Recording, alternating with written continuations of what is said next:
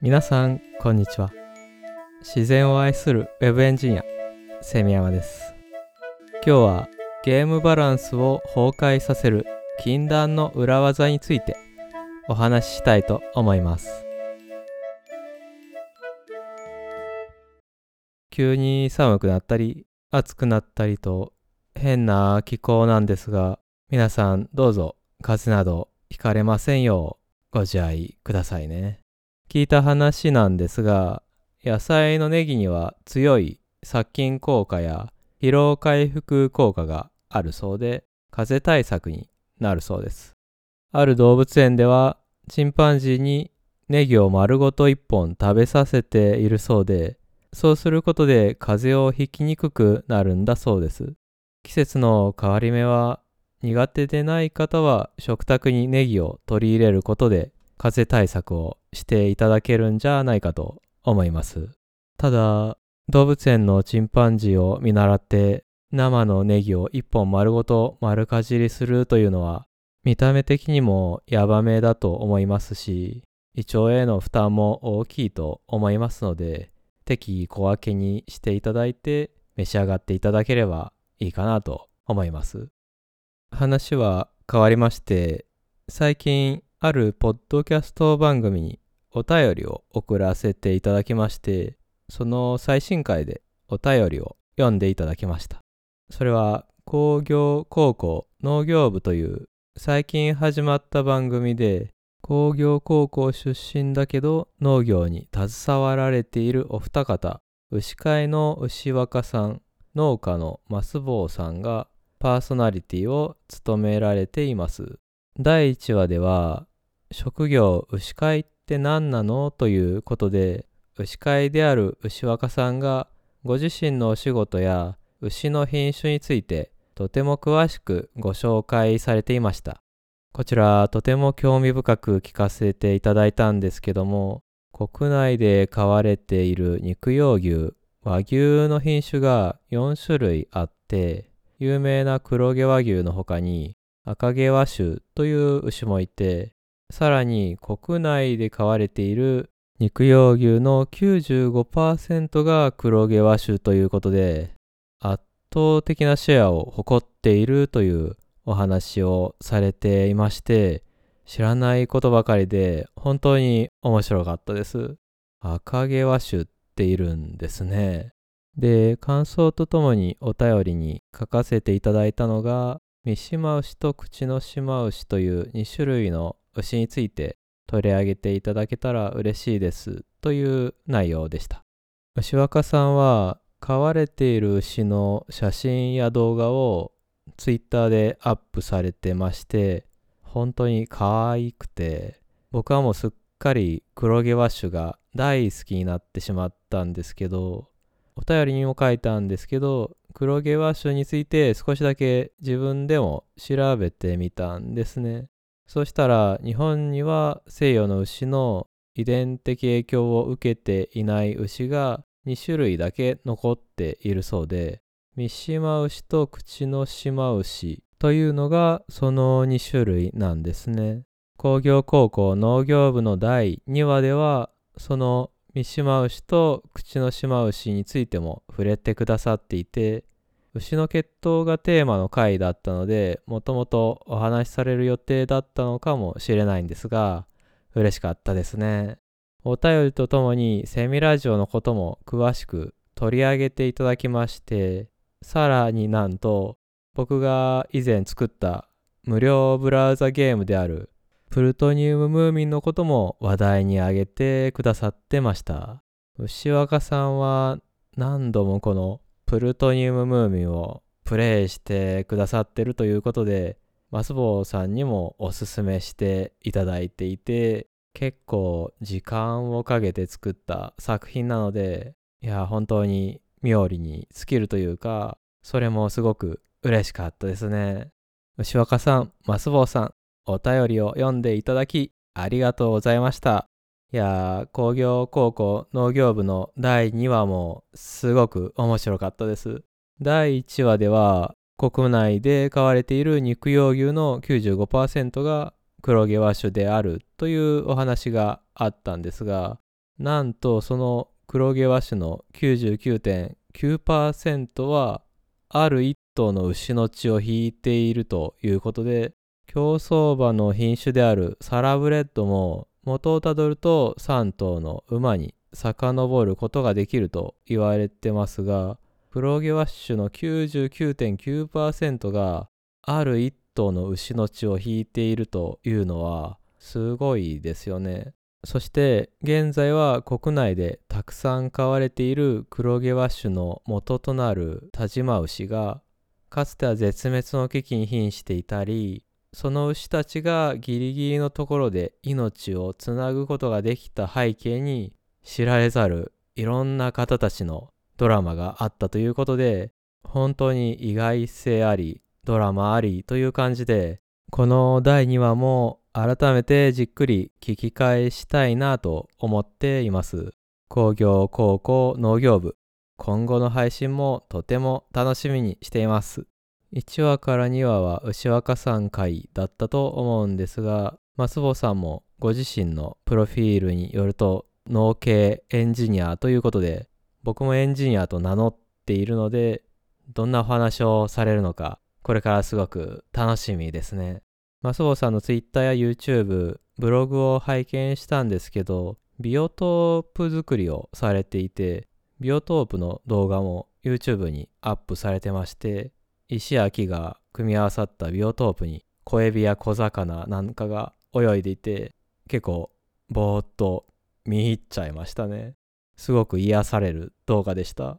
ということでこれからの配信もすごく楽しみなポッドキャスト番組工業高校農業部概要欄にリンクを貼っておきますのでぜひぜひチェックしてみてくださいね。牛若さんには別件でセミラジオのエピソードテーマのリクエストのお便りもいただいてまして、こちらもいずれご紹介させていただければと思っています。エピソードテーマのリクエストについては、Twitter でハッシュタグセミラジオで、ためやけさおさんという方にもいただいてまして、いつも聞いていただいて本当にありがたい上にリクエストまでいただいてしまい、ためやけさおさん本当にありがとうございます。エピソードテーマのリクエストは今までいただいたことがなかったんですが、ここに来て立て続けにいただいてまして、時間はかかってしまうと思うんですが、いずれ番組で取り上げていきたいと思ってますので、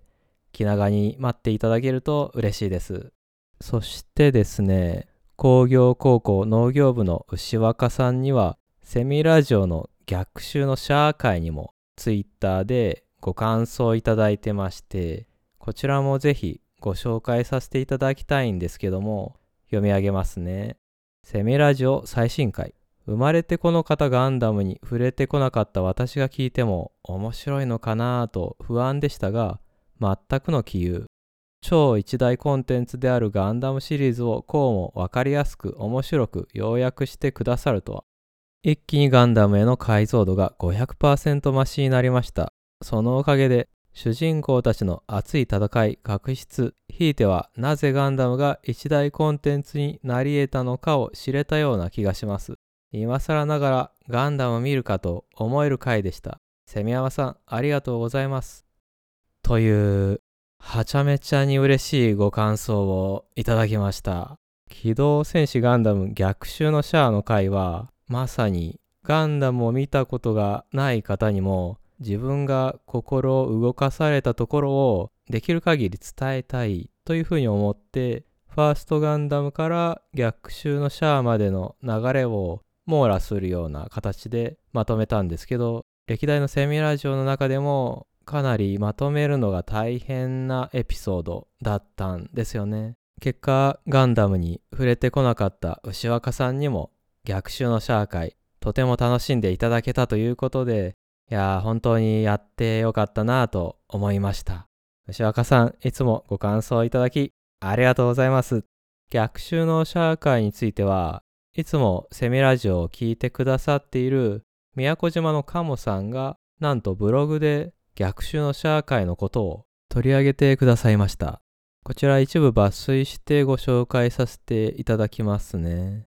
さて、ランニングのお供はいつもの Spotify です。今日はセミラジオの逆襲のシャアと赤い考察サイトを聞きました。機動戦士ガンダムが好きな自分です。と言っても好きなのはいわゆるファーストガンダムなので、その他はほとんどわかりません。最近も全話を Amazon プライムビデオで見ました。ガンダム、続編のゼータガンダム、そして劇場版である逆襲のシャアの壮大なストーリーを主人公のライバルとして登場するシャア・アズナブルにスポットを当て、セミヤマさんがセミラジオで語ってくれました。セミヤマさんの独特な語り口で語られるガンダムですが、とってもわかりやすかったです。見事なまとめ方に脱帽しました。そして改めてガンダムの奥深さに感動しました。また見たくなりました。写真はサトウキビの収穫に活躍するハーベスターです。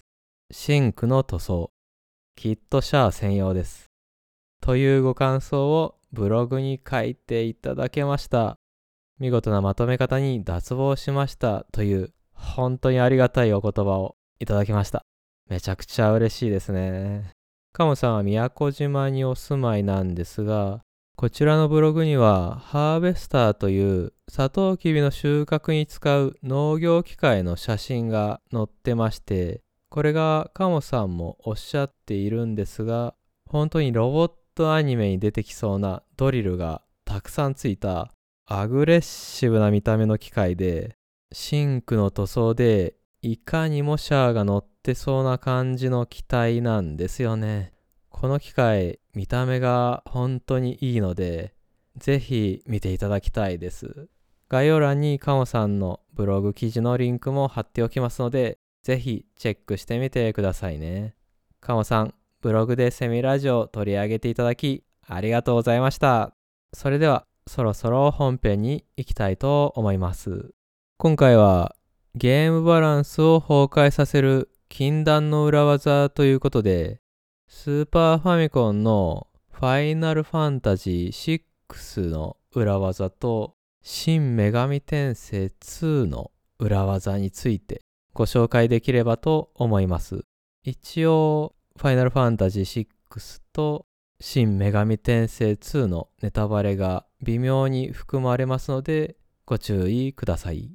ファイナルファンタジー6は現在のスクエア・エニックス当時はまだ合併前のスクエアという会社が開発発売したスーパーファミコンのゲームです発売日は1994年の4月ですねファイナルファンタジーはドラクエと並んで日本のロールプレイングゲームを代表するシリーズでこの6は当時のゲーム業界の水準と比較して圧倒的に細密なグラフィックとドラマティックなストーリーや演出が魅力の作品で当時遊んでいてとてもワクワクしたのを覚えています。そんなファイナルファンタジー6なんですけどもものすごいボリュームの作品だったせいかちょっとデバッグが行き届かないところがありまして、割と致命的なバグがいくつもあるんですね。その中でも特に鮮明に覚えている裏技が、ファイナルファンタジー6を遊んだ人には有名なバニッシュデスという技です。未だに裏技というと真っ先にこれを思い出すくらい自分の中では衝撃だったというか本当にすごい技だと思ってるんですけども、バニッシュデスというのは、正確に言うと、バニッシュとデスという2つの魔法からなります。この2つを組み合わせる裏技なので、通称としてバニッシュですと呼ばれてるんですね。で、まずこのバニッシュですのですの方なんですが、こちらは割とシンプルで、唱えると敵一体を一定確率で即死させるというものです。シンプルに恐ろしい死の呪文ですね。ドラクエで言うとザキ、女神転生で言うとムドに当たりますね。一撃で敵を倒すことができる強力な魔法なんですが、低確率でしか成功しないので、安定感には欠けるところがある魔法です。で、イベントで戦うことになる敵キャラクター、いわゆるボスキャラには、基本的に即死魔法は当たらないようになってるので、このデスを何回唱えても倒すことはできません。ここまでがバニッシュデスのデスの部分の説明ですね。で、バニッシュデスのバニッシュなんですが、こちらは非常にトリッキーな魔法でして、かけると何が起きるかというと、まず姿が見えなくなるんですね。そして物理攻撃を100%回避できるようになります。例えば味方にかけると敵の物理攻撃を100%回避できるようになるんですね。透明だから攻撃の当てようがないということなんでしょうね。ものすごい剛腕を持ったキングコングみたいな敵が出てきても、このバニッシュをかけておけば物理攻撃は100%回避できるので、こちらから一方的に攻撃できるんですね。こう書くといいことずくめな魔法のようにも感じるんですが、いいことばかりではなくて、このバニッシュをかけると、物理攻撃は100%回避できるようになるんですけど、魔法攻撃は100%当たるようになっちゃうんですね。なので、例えば、さっき言ったデスのような一定確率でヒットする即死魔法を使ってくる敵と戦うときに味方にバニッシュがかかっていると、その味方にデスを使われた時、必ずやられてしまうんですね。即死魔法以外にも一定の確率で眠ってしまうとか、一定の確率で毒になるというような魔法がいろいろとあるので、バニッシュを味方にかけると、そういう魔法に100%当たってしまうというデメリットがあるわけなんですね。バニッシュは味方に使う魔法としては一長一短があるわけなんですね。ここまで聞くと使い方次第で有利にも不利にもなる戦略的な魔法なんだなという感じなんですが、ここからが問題なんですね。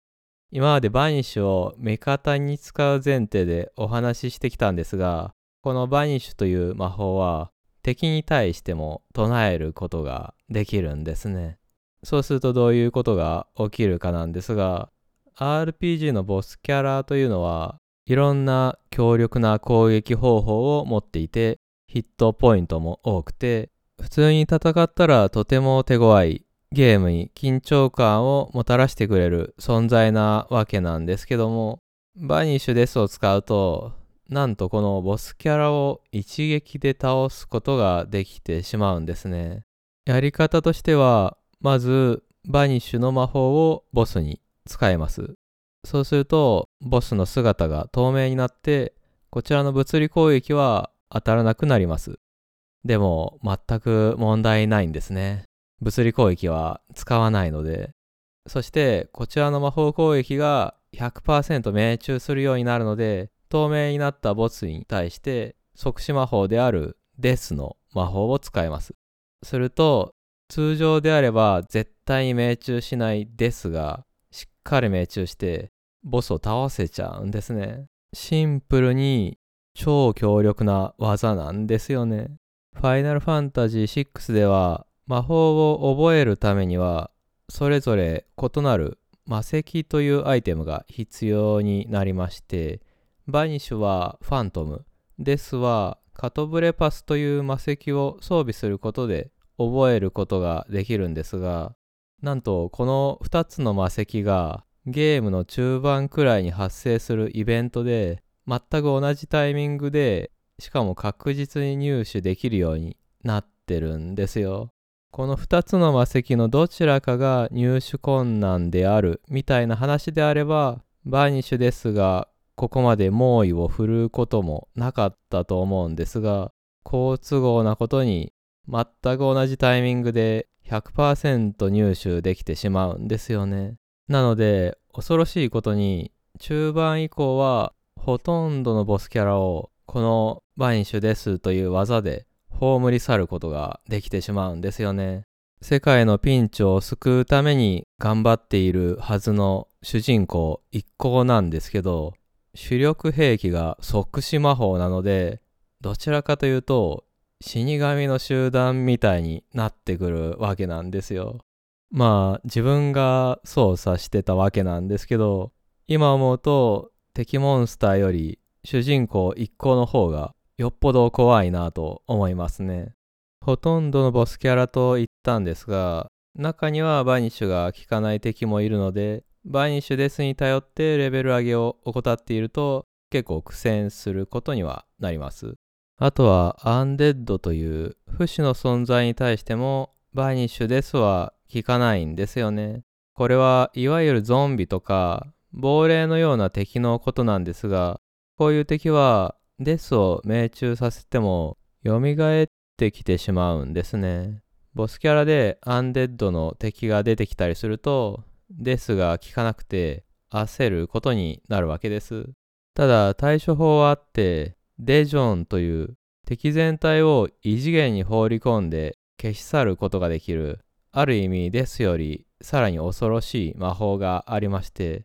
このデジョンを使えばデスで倒せない敵でも異次元空間に放り込むことができちゃうんですね。亡霊でもゾンビでも異次元に送ってしまえば問題ないというわけなんですね。このデジョンという魔法も異次元って何だろう僕が異次元に放り込んだ彼らは今どうしてるんだろうとか考え始めると結構怖いのであまり深くは考えたくないんですけどもなので亡霊系のボスキャラに対してはバニッシュですではなくバニッシュデジョンで対処できるということなんですね。こういう一部の例外はあるんですが、中盤以降はほとんどのボスキャラをバニッシュですで倒せるので、ボス戦の緊張感という意味では、この裏技によってだいぶ崩壊するんですね。ファイナルファンタジー6のラストダンジョンには、魔人、鬼人、女神という3体の神の名前を冠した強力なボスキャラが登場するんですけど、鬼神はバニッシュが効かないので普通に戦う感じになるんですが、残り2体はバニッシュデスで瞬殺できます。で、最後に残るのがラスボスで、これはさすがにというか、バニッシュが効かないので、ガチで戦うことになります。これがバニッシュデスというファイナルファンタジー6最強の文字通りの必殺技ですね。ファイナルファンタジー6からもう一つご紹介したいのが頭にドリルを装備するという技がありましてこれは正確に言うと体の好きな場所に本来装備できないはずのアイテムを装備できる技なんですね。例えば普通だったら頭には帽子とか兜とかを装備するんですけど、この裏技を使えば、ポーションというヒットポイントを回復させるアイテムがあるんですが、これを頭に装備することも可能になります。頭に鎧を装備したり、剣や盾を装備することもできるんですね。何でも装備できてしまいます。ゲーム上、普通に装備しようとすると、当然ながら頭には帽子や兜、体には鎧、手には剣とか盾しか装備できないんですけども、ここまでは普通ですよね。で、このファイナルファンタジー6には最強というコマンドがありまして、これはワンボタンでその時点で装備できる最強の組み合わせで装備をしてくれるというものなんです。例えば、ファイナルファンタジー6にティナーという女の子のキャラがいるんですが、このティナのアイテム画面で最強を押すと、その時点でティナが装備できる最強の武器とか、兜とか鎧とかを勝手に装備してくれるんですよ。すごく便利なコマンドなんですけども、この最強というコマンドにバグがあったんですね。このバグを利用して裏技を発動させます。実際どうやるかというと、例えば頭に何も装備していない状態で兜や帽子などそのキャラが頭に装備できるアイテムを全て手放すか他のキャラに装備させた状態で頭に装備させたいアイテムをアイテム欄の一番右下に入れておくと最強を押した時そのアイテムを装備できるんですね。文字通り何でも装備できてしまいます。で、このファイナルファンタジー6には機械という特殊なアイテムがありまして、これは装備することができないんですが、アイテムとして持っていると、エドガーという機械に強いキャラクターが戦闘中にその機械を使って敵に攻撃することができるんですね。最初に言ったドリルというのも本来はそのエドガー専用の機械なんですよ。普通に使っても結構強いんですけど、この本来は装備できないアイテムであるドリルを頭とか体に装備するとなぜか攻撃力と守備力がものすごく上がるんですね。255というゲーム上の限界値まで上がってすごく強くなるんですよ。なぜ攻撃力と守備力が上がるかは謎なんですが頭にドリルを装備するというのは開発の時点では想定外だったと思うので何かシステム上の理由から攻撃力や守備力を設定していたのかもしれないですね。で、この頭にドリルを装備するとめちゃくちゃ強くなるという現象とドリルを頭にくっつけているという状況から想像される絵面の面白さで頭にドリルはこの裏技の通称になりました。Google 画像検索で頭にドリル装備とかで検索するとこの裏技をイメージしたイラストを見ることができたりします。この裏技を使うことでかなり有利にゲームを進めることができるようになります。バイニッシュですと比べてゲームバランスを崩壊させるというほどではないんですが、絵面の面白さとゲーム内のリアリティを破壊する裏技という意味で取り上げさせていただきました。続いてはスーファミの新女神転生2の裏技をご紹介したいと思います。女神転生シリーズは伝説上の悪魔や天使、妖怪などと戦ったり、会話して仲間にしたりできる独特の世界観を持ったロールプレイングゲームのシリーズです。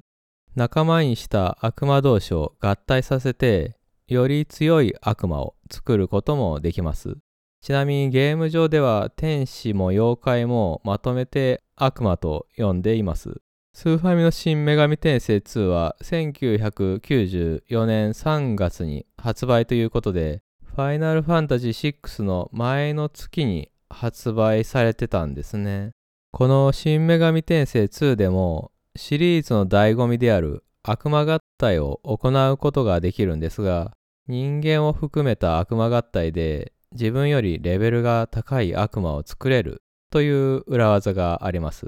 どういうことかというと、このゲーム、主人公にレベルがありまして、これはドラクエとかファイナルファンタジーとかと同じで、敵を倒して経験値を貯めることで、レベルが上がって攻撃力やヒットポイントなんかが増えて強くなれるんですね。それに対して仲間にできる悪魔のレベルは一定で戦ってもレベルが上がったり強くなることはないんですね。その代わりに悪魔は悪魔合体をすることで強くなることができるようになっています。で、例えば主人公のレベルが15の時にレベル13の仲間とレベル14の仲間を悪魔合体させてレベル20の仲間を作ろうとか思うんですけど一つ制限があって悪魔合体で仲間を作る場合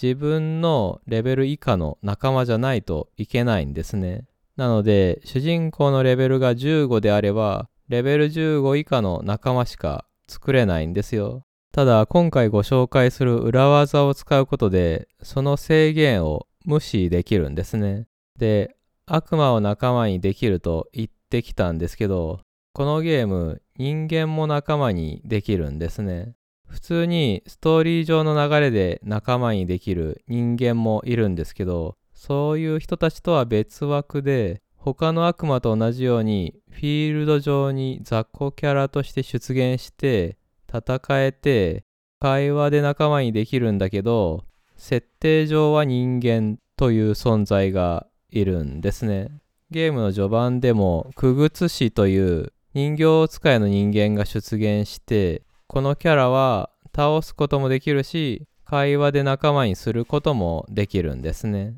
で邪教の館というところに行くと先ほどから話に上がっている悪魔合体を行えるわけなんですがさっき主人公のレベル以上の悪魔は合体で作れないと言ったんですが悪魔合体の素材に人間を含めることでなぜかその制限を無視できるんですね。序盤で言えばさっき言ったクグツ氏という人間を仲間にすることで自分よりもレベルが高い悪魔も合体で作れてしまうんですよ。悪魔合体には2体の悪魔を合体させる二神合体と3体を合体させる三神合体があるんですが三神合体の方がより強い悪魔を作ることができます。つまり素材に人間を含めた三神合体をすることで主人公のレベルをはるかに上回る強力な悪魔を序盤に作ることができちゃうんですね。主人公のレベルが15とかなのにレベル68の大天使とかを仲間にできちゃうんですよ。僕当時これを実際にやってまして実際に序盤にレベル68の大天使を仲間にした状態でゲームを進めてみたことがあるんですよね。大天使メタトロンって言うんですけど、大天使メタトロンを悪魔合体で作れた瞬間は、やったぜという感じで、めちゃくちゃテンション上がったんですけど、その後ゲームを進めてみると、意外と大変なことが分かってきまして、まず、合体で作った悪魔を戦闘に参加させるには召喚する必要があるんですけどその召喚にお金がかかるんですよ。で強い悪魔ほど召喚する際に発生する料金も高額になるんですね。多分お金を払って悪魔と契約してるみたいな体だと思うんですけども。で僕が作った大天使メタトロンは本来であればゲームの後半それも終盤に作るような仲間なんですね。なので召喚するための費用が結構かかるんですよね。普通にゲームを進めていれば戦闘によってお金が貯まっているので余裕で払えるんですけど裏技に頼ってろくにレベル上げもしてませんからこの召喚のための支払いが結構きついんですよ。分割払いとかにも対応してないですからね。で、なんとかお金を用意して、一括払いで大天使メタトロンを召喚したわけなんですけど、今度はサブスクの問題に苦しむことになったんですよね。まだサブスクという言い回しも存在してない時代の話なんですけど、このサブスクとは何かというと、お金に関しては一度召喚してしまえば発生しないんですけど、このゲーム、マグネタイトという生体エネルギーみたいなものがあるんですよ。このマグネタイトはお金と同じようにゲーム中では数字で表されていて、お金と同じく戦闘で敵を倒すことによって手に入れることができるんですが、悪魔を召喚した状態で移動すると一歩ごとにこのマグネタイトが減っていくんですね。一歩歩くごとに何ポイントという感じでどんどん減っていくんですよ。で、このマグネタイトがゼロの状態で歩くと仲間の悪魔のヒットポイントがどんどん減ってしまうんですね。おそらくこのマグネタイトというのが悪魔にとってのエネルギー源だと思うんですけども食費みたいなものかもしれないですね。このマグネタイトの支払いがきついんですよね。このマグネタイトも悪魔が強ければ強いほど一歩ごとの減少値が大きくなるので身の丈に合ったレベルの悪魔を連れ歩く分には大きな問題にはならないんですけど序盤で大天使メタトロンを連れ歩いたりするとあっという間にマグネタイトが底をつきてせっかく召喚したメタトロンのヒットポイントがどんどん減っていくんですよ。メタトロンのヒットポイントがゼロになってしまったら復活させるのにまた料金が発生しちゃうので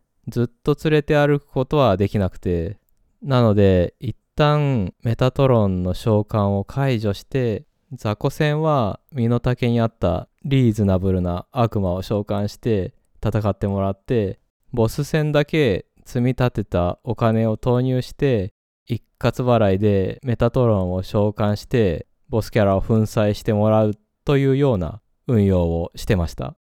厳密に言うと違うんですけど、燃費の悪い高級車を借金まみれの状態で乗り回してるみたいな感じになっていて、運用が本当に大変でしたね。せっかく序盤に強力な仲間を作ったのに、お金もエネルギーも枯渇して、カツカツの状態になって、逆に縛りプレイみたいになってましたね。ちなみに、真・女神転生2もバグが多いソフトで、スーファミ版の初期ロットでは、バグの回避方法が記載されたメモが同梱されたりもしていたそうです。